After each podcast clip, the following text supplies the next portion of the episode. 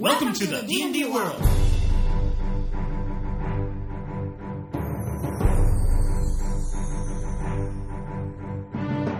Olá, jogadores e DMs! Estamos aqui para o episódio 103 do podcast Rolando 20. Eu sou Daniel Anandi e hoje estou aqui com Davi Salles e Dani Tosti. Fala oi pra galera aí, Davi.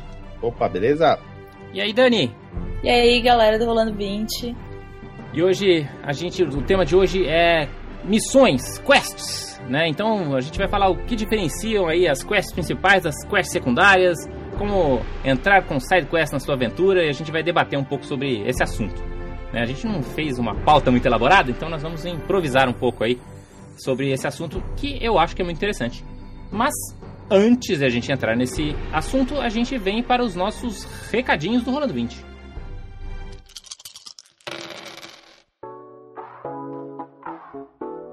E de recadinho, ah, eu sempre começo agradecendo aí aos nossos patronos e aos nossos padrinhos que contribuem mensalmente aí com um, um trocado para manter o Rolando 20 de pé. Eu uso esse dinheiro basicamente para pagar o servidor, né? E às vezes outras coisas relacionadas ao blog. Então, por exemplo, é, esse software que eu uso para fazer a transmissão ao vivo no YouTube, é, eu paguei com o dinheiro dos, dos patronos, né? Eu também pago o servidor que faz o host de todos os, os áudios e do, um, e do blog também.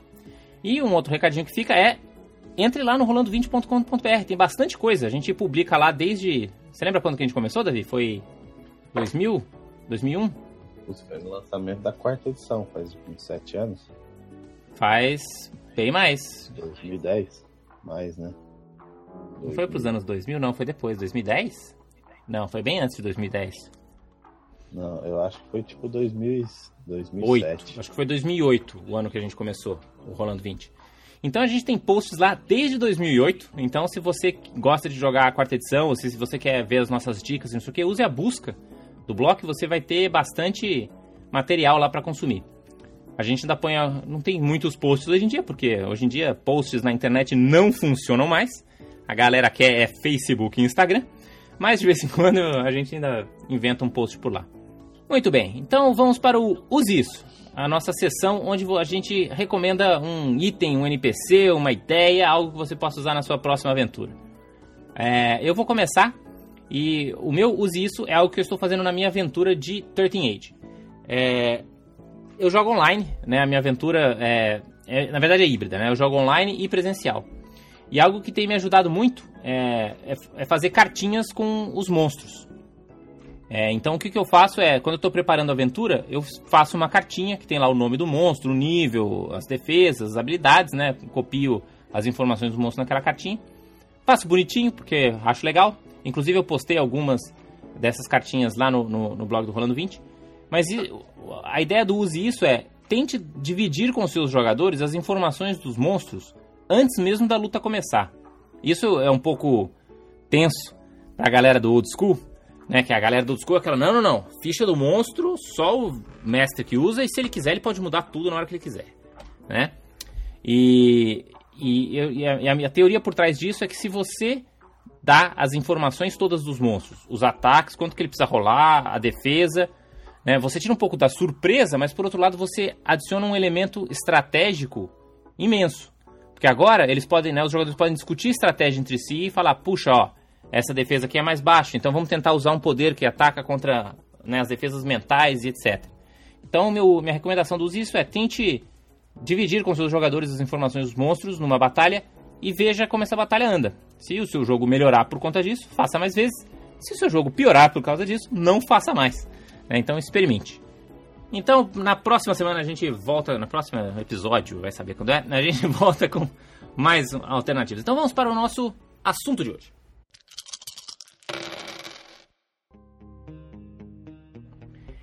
Então eu pensei nesse assunto de falar sobre quests e missões, eu estava inclusive tendo essa discussão com o Davi antes da gente começar a gravar, que é, ah, pô, mas então a gente vai falar sobre planejamento de campanhas, de preparação de aventuras de novo? E eu acho que a discussão sobre, sobre quests, sobre missões, é muito mais sobre a, a organização na cabeça do mestre e dos jogadores sobre os objetivos daquele, daquele grupo, né, dentro do ambiente ficcional, né? Obviamente o objetivo do, das pessoas ali. Espero que seja, né?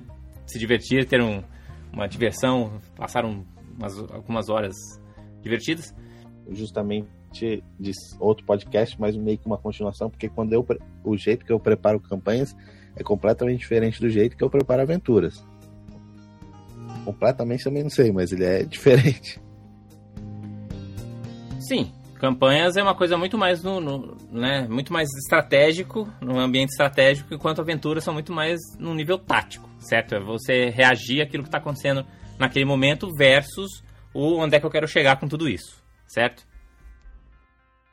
Mais ou menos. Mas como que vocês misturam isso? Porque o que eu tava pensando, assim, em, em, pensar sobre quests, porque assim, o que, que, me ajuda particularmente, né, quando eu vou pensar sobre quests? Eu acho que um, uma, na, numa campanha tradicional de RPG que eu estou mestrando, uh, como, né, eu como mestre, eu tento imaginar três níveis de missões, três níveis de quest. Você tem o, o, o nível principal, que é meio qual o objetivo da campanha, como o Davi falou. Né? Então, ah, o objetivo dessa campanha é impedir Tiamat de entrar no nosso plano. O objetivo dessa campanha é destruir os 13 selos da destruição. O objetivo dessa campanha é achar as quatro pedras elementais. Whatever it is, entendeu? Mas é, esse é o, a ideia da campanha como um todo, né? Aí você tem os objetivos da aventura. São os objetivos, tipo, o que, que a gente está fazendo neste momento. Ah, o nosso objetivo neste momento é acabar com a ameaça da mantícora, que está ameaçando a vila. Ah, o nosso objetivo nessa aventura é acabar com o ogro que tá tem informações sobre onde Tiamat estará. E por aí vai. E além de tudo isso, você tem no terceiro nível as, as quests pessoais, né? Que são as quests onde ah, o guerreiro está no grupo porque ele está procurando a irmã perdida. O mago está no grupo porque ele precisa se transformar num verdadeiro arquimago. O clérigo está no grupo porque ele recebeu uma visão do, do, da sua divindade e ele espera a próxima mensagem. Então aí você também tem as quests pessoais. E aí a gente também tem as side quests, né, que meio que vai em paralelo, que é tudo que não está nesses, nesses três níveis, não são, não, em teoria, não são importantes, não são que o grupo, grupo não deveria estar focando. E aí as side quests são coisas temporárias que tiram o foco dessas três camadas. O que, que vocês acham disso? Vocês concordam, discordam? É, para mim faz eu, sentido. É, faz, faz, sentido. É que. Uh, Ou na prática não é muito assim? Não, é, é, que o jeito que as minhas campanhas uh, geralmente ocorrem, elas não estão tão ligadas com uma missão. Impedir Tiamat, etc. Elas são mais algo como algo está acontecendo. Tiamat está surgindo. Aí, meu, você quer impedir, você quer ajudar, aí, aí vai de, cada um. Ah, é que aí então, o que você está fazendo é simplesmente inverter né, essa questão. Tipo, a, a quest pessoal passa a ter predominância sobre a quest da campanha. Porque, ou, mesmo você exclui a quest da campanha, que essencialmente é uma campanha sandbox. Né? A campanha sandbox, sandbox ela não tem essa, uh, né, esse objetivo da história como um todo, né? E, e ele é muito mais orientado aos objetivos dos, das pessoas, né? Do, do, de cada um dos personagens que estão fazendo parte daquela história. É, é, de certa forma é, é, bem isso mesmo. Mas, mas eu concordo, você vai ter missões de diferentes níveis de importância para para o grupo como um todo, né? Pode ser. Também dividiria como missões que tá todo mundo investido, todo mundo tem interesse e missões onde uma parte só do grupo tá e algumas que só um ou outros jogadores estão interessados em fazer também, né? Mas side uma quests, quests e, e, missões principais acho que é um, uma boa definição. Uhum. Fala, Dani. Uma dúvida. Quando você. Como vocês acham, vocês que são mestres de muitas coisas há muito tempo, como vocês sentem a diferença de preparar uma quest em um sistema versus outros? Então, então sei lá, a gente tem D&D, onde é bem fácil a gente ver uma estrutura de quest. Tipo, o grupo sai, vai recuperar uma, um item, ou vai resolver um problema, ou vai matar um inimigo X. Versus se você pensar em storyteller ou em outros sistemas mais modernos, normalmente eles não têm a mesma estrutura de quest, de dungeon que tem, por exemplo, em D&D. Como vocês veem a ideia de quests em sistemas diferentes? Alguns sistemas existem esse mecanismo de missões embutidos dentro do jogo, né? Ah, sejam os, os, aspectos do Fate que podem meio que ser usados assim, ou mesmo ah, Dungeon World, por exemplo, onde o sistema de XP é bem claramente orientado a esses objetivos, né? Ah, outros sistemas que absolutamente não tem nada disso, você pode usar isso totalmente. Eu acho que, por exemplo, jogando Vampire, ele é super orientado ao objetivo. Né? O seu personagem ele vai ter um. Senão, né, você, vai, você sempre vai ter um objetivo muito claro. O que, o seu personagem quer fazer, o que, que ele quer conseguir. Né? Ou pelo menos eu sempre pediria isso de um jogador da minha mesa, além do arco da história. Então, o fato de ter ou não no sistema, se o sistema tem, excelente. O, o Marvel Super Heroes ele também tem essa questão de você resolver essas complicações entre o, pró o próprio grupo, né? Muitos desses RPGs narrativistas mais modernos, eles têm muito essa questão de você também muito das missões, eles são muito mais intrapessoais do que necessariamente em relação com o mundo. Então, não só você tem que explicar que você quer ir lá destruir o grande mal, mas você também vai ter pequenas coisas para resolver com, com o grupo. Ah, então, né, por exemplo, uh, no Dungeon World pode ser isso. Ah, o, o ladrão, ele salvou minha vida mas eu não, não quero ficar devendo a minha vida para ele. Então isso não deixa de ser uma, uma missão pessoal, uma quest pessoal, né? A minha quest pessoal é eu quero pagar a minha dívida de, com o ladrão para eu não dever nada para ele. Então isso vai ser uma coisa recorrente na história.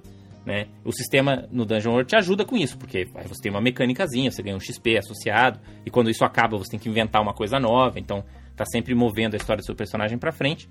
Então eu acho que é um pouco mais fácil do que num D&D, do que num, num, num, num storytelling que não tem isso embutido no sistema, que você meio que tem que lembrar dessas coisas. Então acho que é mais trabalhoso para o mestre e, e, aí o jogador pode acabar se esquecendo. É isso que eu acho. Como é que é o no The One Ring, Davi? Ele tem algum sistema parecido de missão, de quest ou é. não? No Storytelling especificamente de vampiro, eu acho que apesar de não existir uma mecânica, o setting, né, todo o livro, tudo aquilo lá, ele deixa muito claro que os vampiros têm objetivos de longo prazo e tal. E isso é, é muita política. em todo, todo livro. Então, mesmo que acho que não tenha. Uh, mesmo que não tenha uma mecânica específica para é, especificamente para isso, eu acho que dado a quantidade de referência a isso no, no, no setting de campanha, né? Você é, é, meio que natural que, como você falou, que os jogadores já tenham isso preparado para os personagens. Uhum. Eu nunca, não, não, lembro de ter jogado nenhuma campanha de vampiro onde não tivesse isso, sabe? Parece bem, bem natural mesmo. Ah, de, em relação a preparar uma missão, assim, tipo, o D&D eu acho... Aí já... Porque a quinta edição, ela tem uma, uma coisa na ficha agora que são os bonds, né? Que é você meio que escrever uma, uma frase ali sobre como que você tem uma ligação com alguém.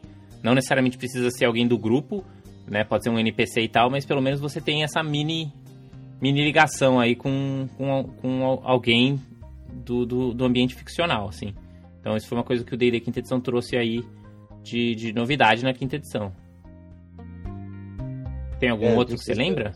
É, dos sistemas que eu conheço, The Run Ring, ele é bem uh, pessoal, né? a ideia, a, a, ideia dele é bem tipo, ó, é o seu personagem e ele tá na Terra-média e você faz o que você quiser, assim. E conta a história do seu personagem. E não tem, não tem grandes. Então, mas qualquer RPG pode ser isso, né? Ah, vou jogar Game of Thrones, vou fazer o meu personagem, eu tô lá no ambiente de Westeros. Você pode fazer o que você quiser. Ou eu fiz um Jedi, eu tô aqui na galáxia muito, muito distante, posso fazer o que eu quiser. Por que, que é diferente? Bem, acho que é diferente porque geralmente quando você vai jogar RPG de Star Wars, acho que a ideia é que você vai enfrentar o, o Império e vai atirar com seu blaster ou dar espadada com seu lightsaber. Acho que ser, ser um mercador intergaláctico não é, não é a grande pegada do, do Star Wars. Ah, acho, acho que, que aí você tá, tá sendo preconceituoso contra os Star Wars místicos aqui. Porque pode é, muito bem ser sobre a aventura sobre o Han Solo, pode ser aventura sobre o Boba Fett, pode ser aventura sobre, né, a... Você pode ser um Stormtrooper, né? Tudo isso vai ser uma aventura totalmente cabível dentro do, do universo de Star Wars. Assim como você também poderia dizer que, pô, o cara quer jogar no Senhor dos Anéis, o cara quer jogar histórias épicas e, e dramas pessoais intensos, onde ele vai fazer o, o, último sacrifício. E é sobre isso. E sobre seus amigos. Né? É, o, é, o The One Ring, mecanicamente, o que ele tem a oferecer em termos de missão é muito pouco. Ele basicamente, em termos de mecânica, ele tem a relação entre os personagens, ele cria esse bond, bond que é a uhum. fellowship. Então você ganha alguns bônus ou penalidades, dependendo da, de como é, anda o seu relacionamento com os outros personagens. E os pontos de sombra, que é um pouco a corrupção e, e o desespero e a fraqueza que o personagem vai sofrendo até ele sucumbir às, às forças do mal ou, ou morrer. Ou simplesmente ficar com medo e desistir e ficar maluco que nem um Denethor, ou se corromper que nem o Saruman, desistir de tudo. Uh, se entregar para a morte que nem o Faramir. Uh, então, então ele tem muito pouco a oferecer em termos tipo, ah, de missão, sabe? Uhum. Em relação ao D&D. E, e, em termos de preparar, era... ah. pode falar. Ah, em termos de preparar, eu acho que, que é o que a Dani perguntou, em termos de preparar, tipo, o D&D tem um claro que é a dungeon, e os outros cenários muitas vezes não focam nessa questão de dungeon. Eu acho o D&D bem mais difícil porque, tipo, D&D você é meio que se você tivesse que meio que montar um board game, assim, às vezes eu sinto. Eu tenho que criar salas interessantes, armadilhas interessantes, encontros interessantes é, eles dão muito mais trabalho porque às vezes eles não são tão voltados à história, né? Nos outros sistemas parece que como o foco fica mais na história mesmo e não não tem uma pegada muito board game, eu tenho menos trabalho em fazer o jogo ficar divertido mecanicamente. É que, é que a dungeon, na verdade, ele é só um framework, né? Só uma plataforma que você vai usar em cima. Né? A sala pode ser qualquer coisa, né? Não, não precisa ser necessariamente salas de uma masmorra, embora muitas vezes seja, né? Dani, dá, dá um pouco da sua perspectiva de jogador, assim. Você você costuma ter esses objetivos claros, assim? Você gosta de ter clareza nesses objetivos? Você costuma sempre ter objetivos para o seu personagem e, e você prefere jogar com outros jogadores que também têm esses objetivos claros? Ou você prefere uma coisa mais improvisada? Que, qual que é a sua perspectiva? Eu acho que depende muito é, de quanto eu conheço o sistema ou de quão confortável eu tô com, com o que eu tô fazendo. Sei lá. Por exemplo, a primeira vez que a gente jogou Ars Mágica, eu não conseguia nem pensar em objetivos porque eu não entendia muito bem o sistema ou o que era possível ou não. Hoje, quando eu jogo Ars Mágica, eu consigo pensar bem mais em tipo, ah, eu quero que essa personagem eventualmente aprenda esse mistério, ou consiga chegar em tal nível de poder, etc. E, e amarrar um pouquinho mais as coisas.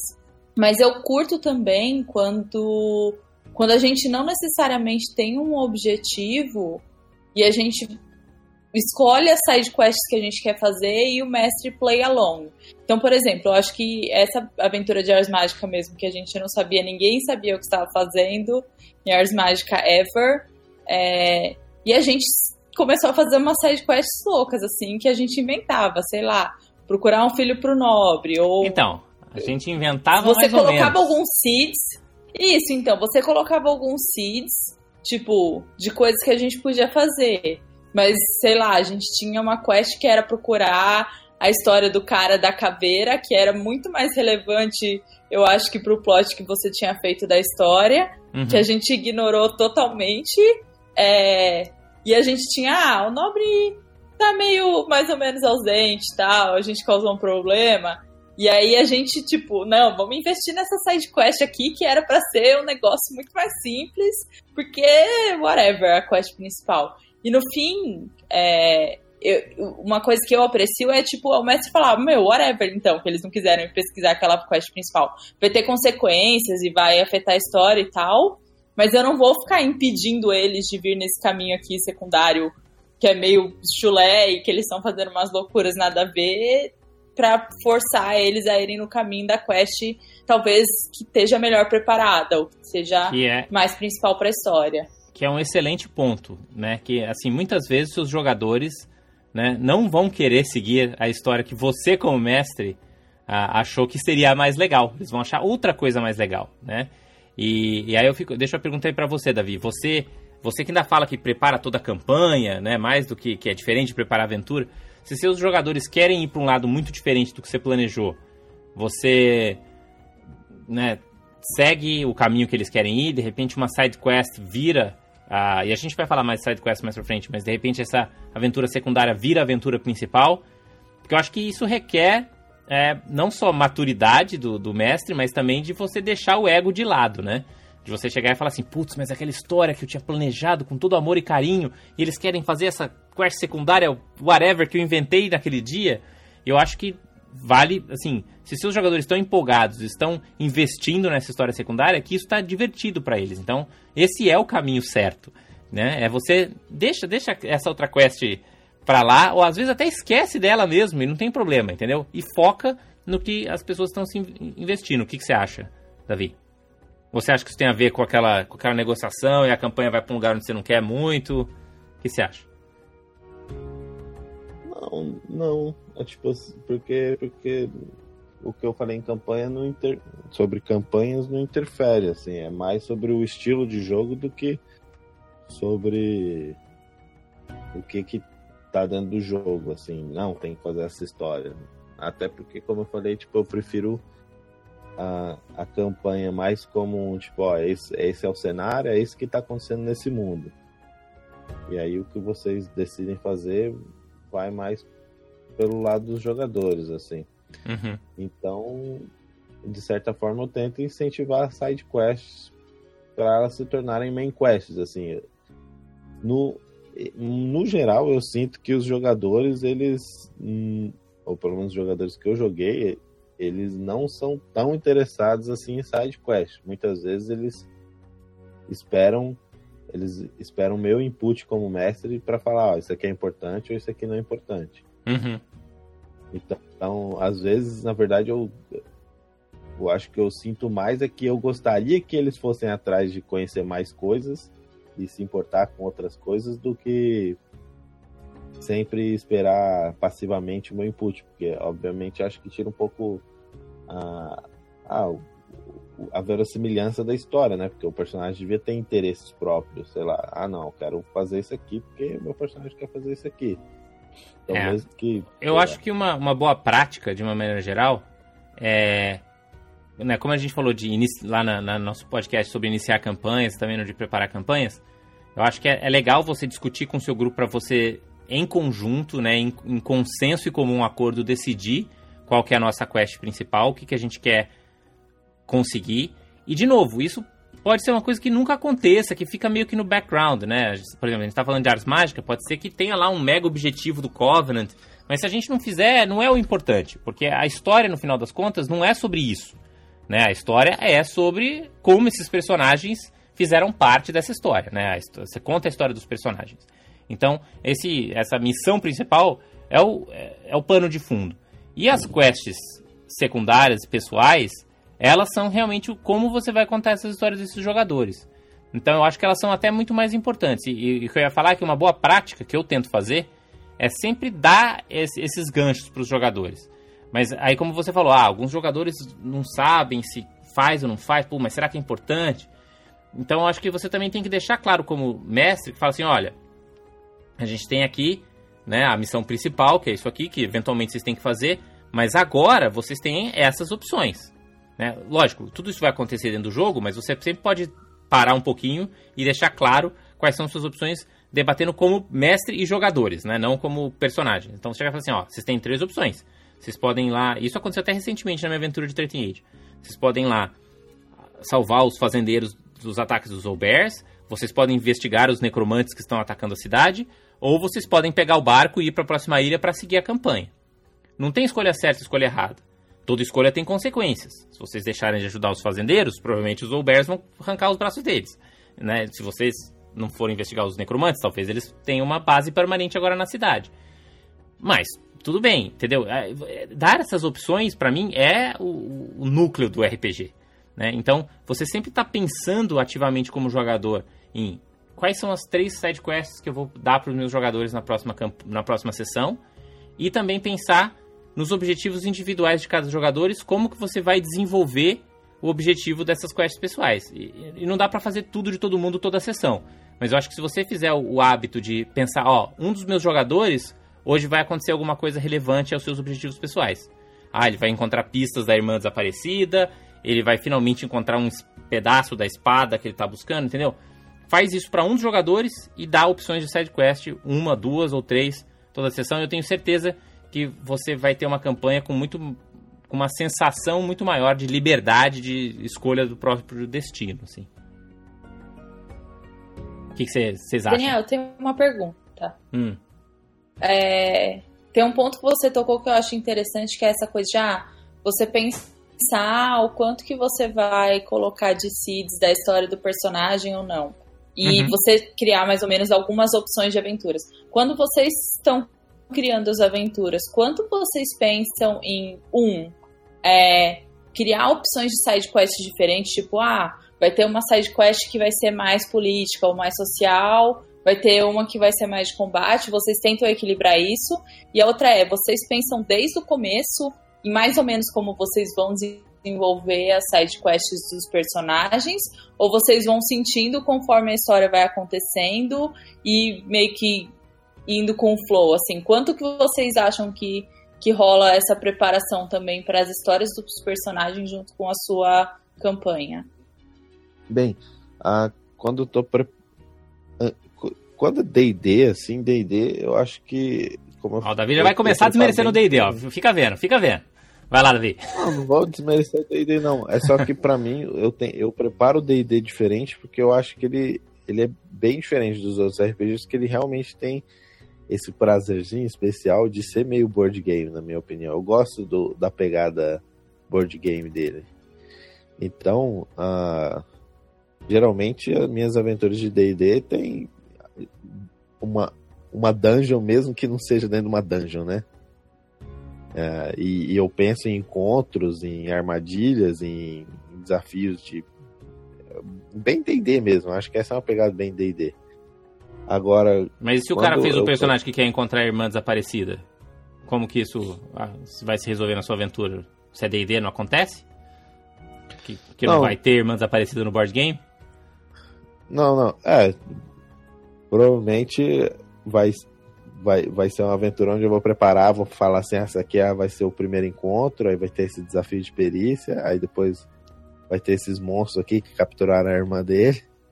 O D&D vai ser assim que eu vou preparar para qualquer caso. Porque eu acho que também você tem que. Não dá para chamar D&D quarta edição, que é uma coisa bem diferente do que era D&D do que é D&D quinta edição, né? D&D quarta edição é isso que você tá falando para mim. Agora, eu não jogo D&D quinta edição desse jeito. Por, por, é, até eu, porque o sistema eu, não é tão bom para fazer isso. É, mas eu sinto que mesmo as, sei lá, você pega as aventuras do Yawning Portal da quinta edição, ou mesmo algumas campanhas que tem da quinta edição, é, são encontros, são dungeons. É, que aventuras prontas não vão ter ligações específicas com os personagens. Mas ah, mesmo sim. as aventuras prontas, elas trazem sugestões de como que você vai envolver aqueles personagens. Então, se você ler, por exemplo, a Curse of Strahd, ou mesmo, se ou mesmo na Tyranny of Dragons, ele tem sugestões de bônus para o seu personagem que tem a ver com a campanha. Então, por exemplo, se o seu personagem ele foi um cultista do dragão arrependido, isso necessariamente vai ter implicações na mesa de jogo que não tem nada a ver com o próximo encontro e com o grid de batalha. Tem a ver com as interações com todos os NPCs que fazem parte do culto do dragão. Da mesma forma, no, no, no Curse of Strahd, dependendo das ligações que você tem com os NPCs, isso vai modificar as, as, relações sociais que você vai ter com eles. né?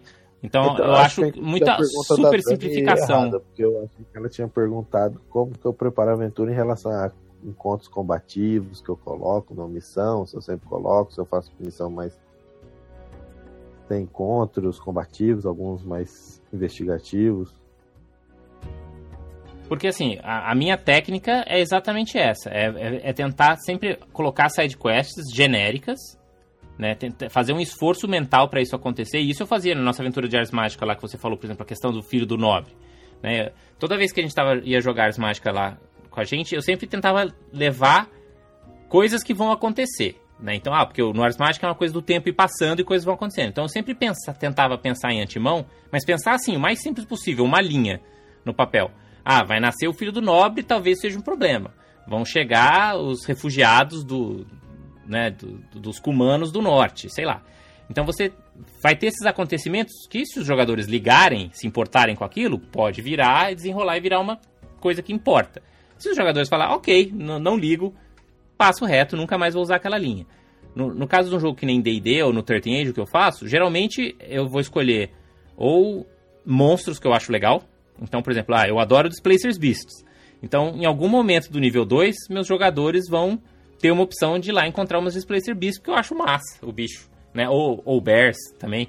Então, isso sempre vai ter esse momento. Agora, se, o, se os jogadores falarem assim, caguei para as Displacer Beasts, então elas não, não vão aparecer e segue a vida, não tem problema nenhum.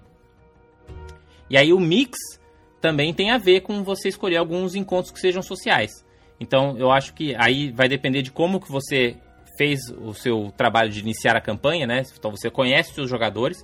Se alguns dos seus jogadores são jogadores que gostam mais de história, gostam mais de interação social, gostam mais de exploração, aí você vai bolar sidequests que também caiam dentro dessas categorias. Tem um, um, um, dos livros que eu já recomendei aqui, lá da, da Publish Engine. Ah, não, como é que chama? Eu, eu vou achar o link. Que é um livro só de ideias, de plots.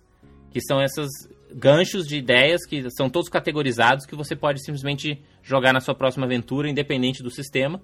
Então, é, é isso que eu tento fazer. Eu tento fazer, ó, né, para andar a nossa campanha, é, é esse, isso é que eu preparei. Tem essas duas, três ideias de side quests, e aí um dos jogadores eu vou pensar em te dar uma opção de side quest para você desenvolver, que também você pode fazer ou não, né? Se você chegar e falar assim, putz, hoje eu tô querendo focar aqui na quest principal, hoje a gente quer focar aqui na, em caçar os Zolber, tudo bem, você não precisa ir lá conversar com o priest do seu templo que te chamou aquela vez. Fica pra próxima, não tem problema nenhum. Gente, a gente tem uma pergunta aqui no chat é, do Irlan perguntando o que acontece quando a side quest do background de um dos players vira um saco para os demais companheiros. Como você faz se ou se pode acontecer de uma história ser interessante para um player ou não, e não para os outros. Eu acho que depende da mesa, né? Então, se você está jogando um jogo de grupinho, né? Você está jogando aquele jogo de D&D onde todo mundo tem que estar tá envolvido, senão é chato mesmo, a pessoa acha um saco. Porque tem gente que detesta ficar eh, observando o RPG, né? Então, para esse tipo de grupo, aí você tem que fazer aquilo ser interessante para todo mundo, né? E aí explicar pro cara que de alguma maneira aquilo tem que tem que conectar com o resto da aventura, senão isso passa a não ser relevante para todo mundo. Ah, mas eu acho que mesmo para os outros grupos essa regra ainda vale, né? Então se você começou a fazer uma side quest que putz, essa side quest envolve esse único jogador que quer lá num, sei lá, num romance muito difícil, que ele tem que ficar fazendo muitas coisas para cortejar aquela nobre e ninguém se importa, aí você que está falhando como mestre, eu acho. Porque você tem que trazer essa história e tem que fazer ela ser relevante para os outros jogadores. Né? Então, seja porque aquele jogador vai ter que pedir ajuda para seus companheiros para escrever o melhor poema, seja porque ele para conseguir chamar atenção vai precisar daquela flor que só pode, né, só existe no jardim real e precisa de um ladrão para chegar lá, né? Então você vai ter que bolar maneiras de como que eu trago o resto do grupo para essa missão. Se não, corta fora. Fala, ó, isso aí a gente vai resolver offline, por e-mail. Não vamos perder tempo aqui da sessão com todo mundo, porque tempo é importante para todo mundo aqui, né? O que, que você acha, Davi? Acho que é bem por aí mesmo. O que você acha, Dani? Você já foi essa pessoa, eu Dani? Acho que faz sentido. Olha, eu gosto muito quando os mestres é, usam os backgrounds dos personagens na história principal. Eu não gosto quando eu acho que eu tô tomando tempo dos outros players. É, mas eu acho legal isso que você falou, que é do mestre de alguma forma envolver. Então, por exemplo, sei lá, essa aventura de Ars Mágica que a gente jogou. Tinha um monte de coisas do meu plot, mas que eu acho que da forma como você construiu, elas eram relevantes para todos os players. Então, sei lá, se a gente não entrasse lá no Reino da Fada, a Rainha do Inverno estava no nosso quintal e ia continuar enchendo o nosso saco. Que isso tinha a ver com a minha história e adiantou a minha história pessoal também foi parte. Mas também envolveu a galera que foi de combate, que foi para lá brigar com as fadas, também envolveu a gente ter a batalha, também envolveu a galera que foi falar com Pedro Pedregulho. Então, eu acho que eu, eu, eu, curto quando usam, quando o mestre usa elementos da história dos players, porque eu acho que isso envolve a coisa de tipo, ah, não fiz esse background à toa e ele foi totalmente ignorado. É, e também torna a história única, tipo, não podia ser qualquer grupo de heróis aqui, tinha que ser esse grupo de heróis, tinha que ser esses, é, esses personagens que chegaram aqui, mas ao mesmo tempo, de alguma forma, aquela história não faz o jogador se sentir culpado de estar jogando a história dele. Então eu não gostaria de pensar, pô, eu tô aqui furthering meus objetivos e as outras pessoas estão coçando o saco. Tipo, é legal pô, tá todo mundo participando dessa história, tá todo mundo envolvido. E eu acho legal até quando o mestre acha um jeito de cruzar mais histórias. Tipo, nossa, descobrimos que a história desse jogador também tinha a ver com aquele outro elemento da história do outro jogador. E agora eles têm mais uma coisa que une os dois. Isso. Então eu acho que isso, isso é, é, muito é responsabilidade. Isso é muito responsabilidade do jogador também. É, é sua função como jogador estar ativamente procurando maneiras. É, tá dando um pouco de eco aí, Davi é, sua obrigação como jogador de procurar maneiras de como que você vai entrar nas histórias dos outros, né? Então, seja porque porque tem jogador que não liga mesmo, né? Tem, tem aquele jogador que, meu, eu vou para onde for, eu tô aqui para, eu sou o bárbaro que joga D12 com raid. Esse cara, enquanto tiver uma lutinha lá, que era que nem o personagem do Pedro na nossa aventura de Ars. Então, não importa, se tiver uma lutinha, esse cara foi. Né? Mas vai, vai ter outros caras que vão precisar de criar motivações pro seu personagem. Aí é, é responsabilidade do jogador de propor essas ideias. Fala assim, ah, mas será que então nesse mundo das fadas não tem um, alguma coisa que o meu personagem quer? Então, né, você vai aproveitar a situação que tá indo para resolver a história de um outro jogador. Então, até respondendo o Irlan ali, né, essa história, essa side quest que é meio um saco para todo mundo, você como jogador, de vez de ficar lá ai que saco tá com aquele outro jogador, você tem que chegar e falar assim, o que, que eu posso fazer para criar uma motivação pro meu personagem para se envolver nessa situação, né? E aí você conversa com o mestre, conversa com outro jogador para trazer o seu personagem, porque também você ficar lá só esperando terminar a coisa do outro é é meio preguiçoso também da parte do jogador, eu acho. Muito bem. Outra coisa que eu ia falar, hum. Anand, que, que é legal é, é o mestre também procurar esse feedback dos jogadores. Eu acho que a aventura que a gente, a gente jogou de D&D, talvez nem todo mundo queira fazer super formal com o Google Forms, mas você pedia pra gente cada sessão, ah, dá um feedback, você achou que faltou combate, você achou que faltou social, você achou que faltou político. E o mestre pegar isso e pensar, ah, se a galera tá achando que tá faltando combate, deixa eu pensar como eu vou pôr um combate. Ou se a galera tá achando que tá faltando social, vou pôr uma quest social. E, e, e ajustando a sua campanha, porque aí você vai sempre tá criando uma coisa que é interessante para todo mundo. Então, de repente, você vai pedir esse feedback, a galera fala, pô, não aguento mais fazer a história do fulano de tal, fulano de tal, tremia, só brilha sozinho. É, então tá bom. Como que o mestre pode ajustar? E aí conversar com os jogadores e trabalhar junto. Então, um, um último assunto que eu queria perguntar para vocês aqui, se vocês não têm. É uma, uma coisa que eu tenho um pouco de medo como mestre, assim, mas é até porque eu sou um cara egoísta e, e, e egocêntrico. Mas é, é, é o perigo da, das múltiplas sidequests, aquele grupo que só faz sidequest, né? Que nunca quer ir resolver o, o arco da campanha que, que vocês acham, assim? Vocês acham que tudo bem? Vocês gostam de aventuras mais assim mesmo? É, SideQuest tá aí mais é para isso? Ou dá uma sensação de desespero, do tipo, putz, a gente só perde tempo? Como é que é? Porque tem sistema que, tudo bem, você tá fazendo SideQuest, tá ganhando XP, né? Naquela mentalidade mais tradicional de, de RPGs old school. né? Ah, não é, não é side quest, a gente está só fazendo XP aqui. Né? Mas em sistemas onde o objetivo é muito mais você contar essa história, uh, de repente você está deixando de contar a história principal, digamos assim, para contar esse monte de side quest. Que, que, qual é a opinião de vocês sobre esse assunto? Ah, eu para mim só me incomoda se vai contra a, a, a, história do jogo, assim. Acho que esse que eu até comentei, acho que no podcast onde a gente fala sobre tirania dos dragões, e para mim isso era algo meio tosco da campanha, era que tipo tinha essas side quests, mas cara, tem um exército de dragões aí querendo summonar Tiamat, tipo, não quero ir lá bater em Albert. Pra, pra que, que você vai lá atrás da coroa do Recobode? Está vindo Tiamat. Exato. Uhum.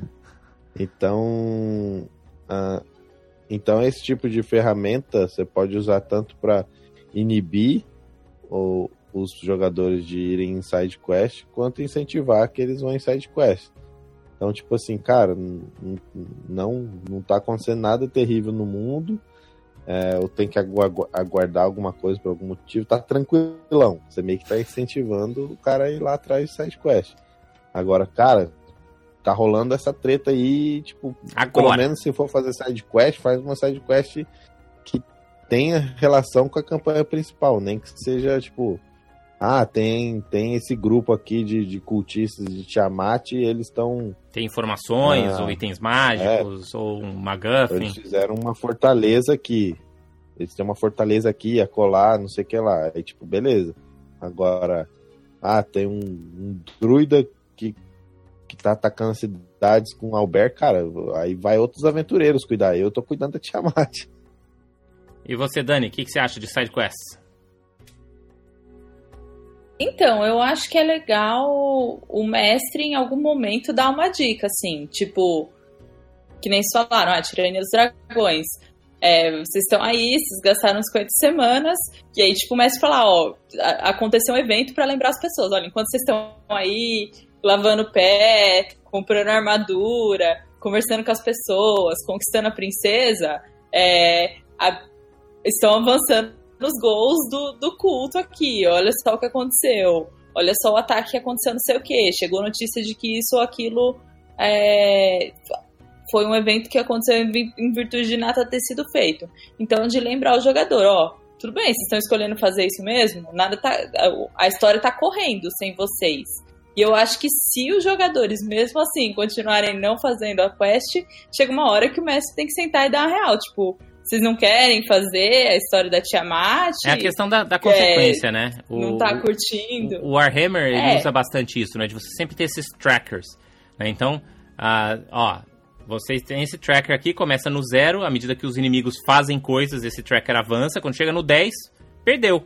Foi o apocalipse, fim do mundo, os cultistas sumonaram uh, Nyarlathotep, sei lá, entendeu?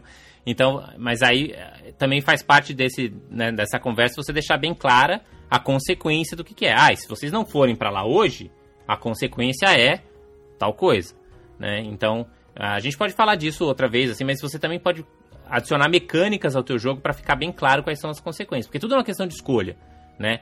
Então, você quer é, faz, ir lá resolver essa treta agora, né? Ou você prefere ir lá e ir atrás dessas armas mágicas que vai fazer a treta ficar mais fácil, mas quando você chegar lá eles vão ter a ajuda dos ogros. Né? Então é tudo uma questão de, de dar, dar mais escolhas para os jogadores, eu acho.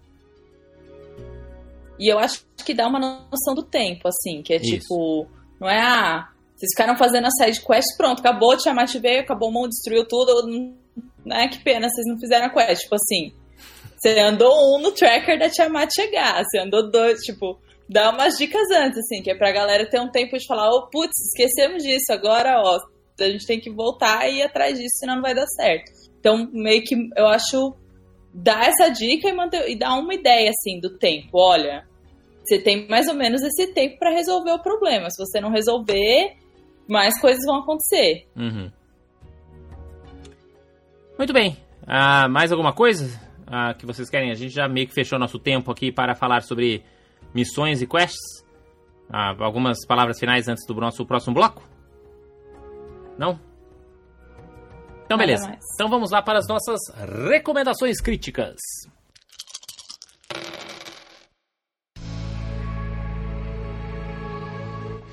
É, então, a gente já não se fala aí faz algumas semanas. É, estamos aqui hoje nos Estados Unidos, aqui é o feriado de ação de graças, né? Thanksgiving.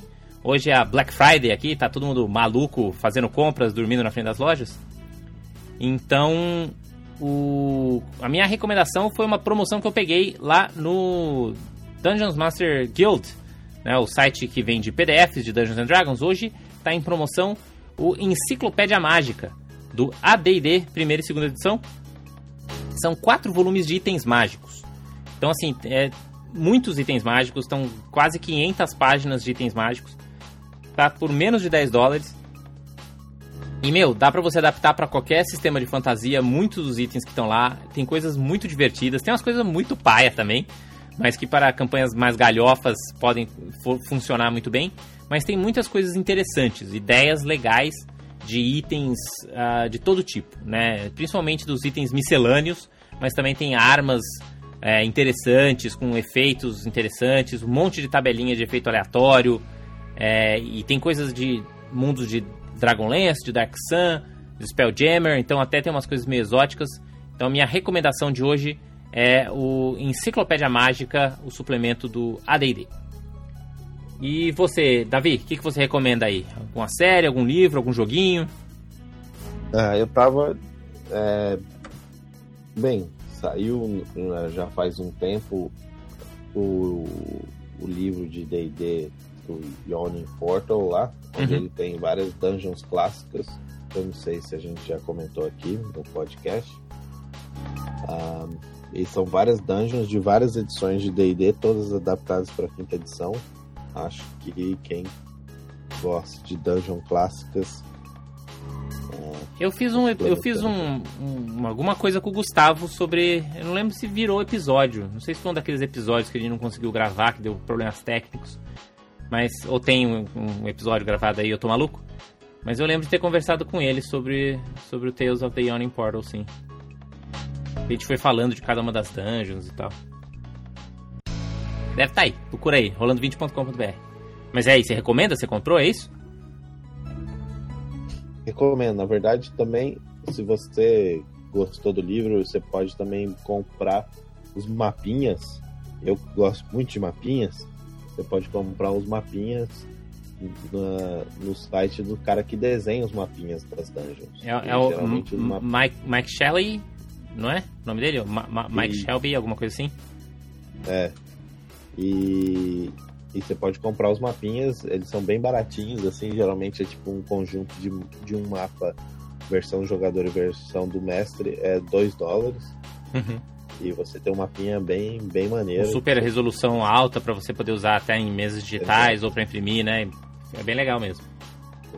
Boa, boa dica. Então, E você, Dani, o que, que você recomenda pros nossos ouvintes?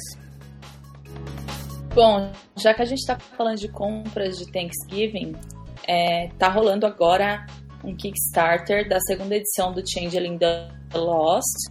Pra quem não conhece, o Changeling The Lost é a segunda geração do Changeling, do novo mundo das trevas. Changeling é o cenário do mundo das trevas de fadas. É, e o Changeling The Lost é o, o cenário no qual você joga como alguém que foi roubado pelas fadas e depois voltou ao mundo real com alguns poderes ou um pouco transformado. Tá saindo a segunda edição, é um Kickstarter. Tem mais uns 20 dias no Kickstarter para você, para quem quiser é, fazer um pledge lá. É bem legal para quem curte Mundo das Trevas ou para quem curte fadas e RPG. Minha dica. Você acha ele mais legal que o, que o outro Changeling? Ou ele é só diferente? Ele é só diferente, eu acho os dois legais. É, O outro Changeling é mais do meu coração, assim, né? Porque é o clássico, você fica anos curtindo a história e tal. Mas essa história é muito boa, ela é um pouco ma- mais a ideia do Changeling como ele é no folclore, que é crianças humanas roubadas pelas fadas e criadas pelas fadas. Acaba sendo uma história mais realista, entre muitas aspas, assim, né? Uma coisa mais dramática do que necessariamente mais fantástica. Isso, eu acho que ele é mais fácil de assimilar, porque o Changeling the Dreaming, é, eu gosto muito Muita dele viagem. por muitos motivos, mas ele tem uma coisa muito viagem que é de tipo, ah, você vê duas realidades sobrepostas e tal. Esse não tem muito essa coisa, ele é um pouco mais, mais fácil, eu acho, pra entrar no mundo, no universo com fadas. Muito bem, fica aí a recomendação da Dani para os ouvintes.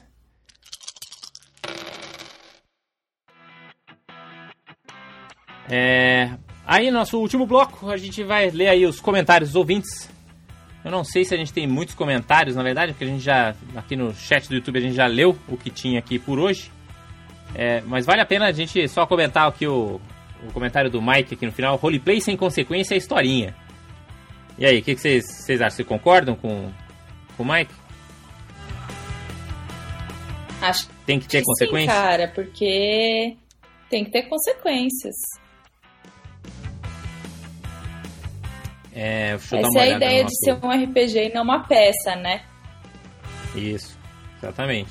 Não tem script. É, queria agradecer aqui o Entre Fraldas Podcast. Não sei se vocês conhecem quem é, tem quem é pais, pais e mães que escutam nosso podcast. Vale a pena vocês entrarem lá no Entre Fraldas Podcast. Eles recomendaram a gente aqui no Podcast Friday. É, o Marcelo e o Rodrigo que apresentam lá esse podcast. Eles gostam muito do Rolando 20, jogam RPG os dois. Então, se você quer escutar um podcast sobre paternidade, eu recomendo aí o, o, o Entre Fraldas. Acho que a gente falou um pouco sobre o que pediram aqui. A única coisa que. Uma coisa que pediram pra gente falar sobre Vampire. Ah, a gente até que falou É. bastante de Vampire nesse episódio. Falou sobre- um pouco, né? É. Sem querer, Ah. mas, mas foi. É. Nada mais. Manda aqui, merece. Então, se você quiser deixar aí o seu, seu comentário pra gente ah, trocar uma ideia, você pode tanto deixar seu comentário lá no Facebook, na página do Rolando 20, você pode deixar seu comentário nos vídeos do YouTube ou no nosso Twitter, arroba Rolando20. E você sempre pode mandar um e-mail para anand, A-N-A-N-D, arroba rolando20.com.br ou davi, arroba rolando20.com. Você quer um e-mail do Rolando 20, Dani, ou você tá de boas? Tô de boas. Beleza, mas Se você alguém, pode... se alguém, se vocês, se os ouvintes quiserem um e-mail pra falar comigo, assim, porque eles querem muito falar comigo e não tem jeito, peçam pro Ananja, ele Eu cria. encaminho, é, ou, ou eu faço ou eu encaminho por enquanto. Mas é isso. Então por Isso. essa semana é isso. Espero que vocês tenham curtido. Deixem aí suas sugestões, não deixem de comentar lá no rolando20.com.br. Sempre, sempre deixa o Anand um pouco mais feliz aquele dia quando você deixa um comentário. E rolem 20.